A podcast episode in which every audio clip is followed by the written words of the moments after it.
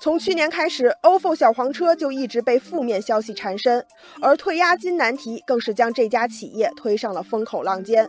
目前仍然有超过一千万用户正在网上排队退押金。押金到底怎么办？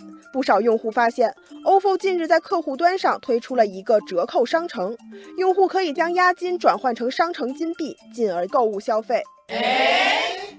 目前折扣商城里有四十多种商品，包括咖啡、酒水、洗护用品等。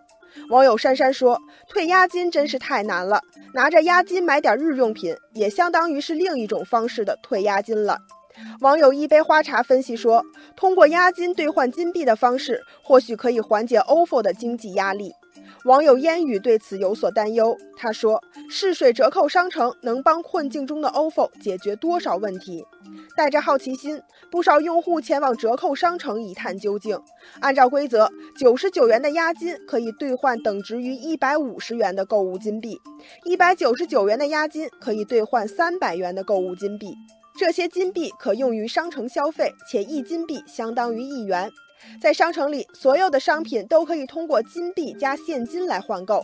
例如，用户可以用八十五个金币加七十五元现金买到一瓶售价为一百六十元的法国进口红酒。据了解，ofo 的折扣商城还在测试中，用户选择退换金币后，再次骑车也无需缴纳押金了。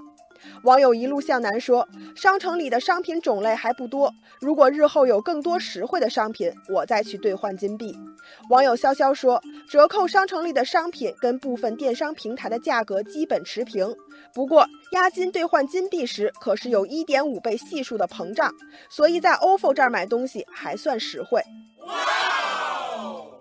网友岁月匆匆说：“兑换规则里说了，将押金兑换成金币，就视为用户放弃对押金的索取。咱们在操作时还是得考虑清楚啊。”其实，从推出折扣商城的举措中不难看出，ofo 已经开始想办法，如何不从口袋里掏出现金就能解决押金的问题。本周，交通运输部部长李小鹏围绕着共享单车发表了看法。他说，要鼓励企业免押金提供服务，而对于用户退押金的，企业要及时无条件退还。网友小贤说，无论规则如何，不管产品怎样，接入电商都是 ofo 解决用户押金的方法之一。当然，ofo 到哪一年才能把押金全部退完，还是一个未知数。网友涛涛说。交通运输部发话了，ofo 办事需要多一份诚意。网友天天说，采用押金方式提供租赁服务的运营企业一定要严格管理好押金的使用，承担起主体责任，这样才能维护好品牌的形象。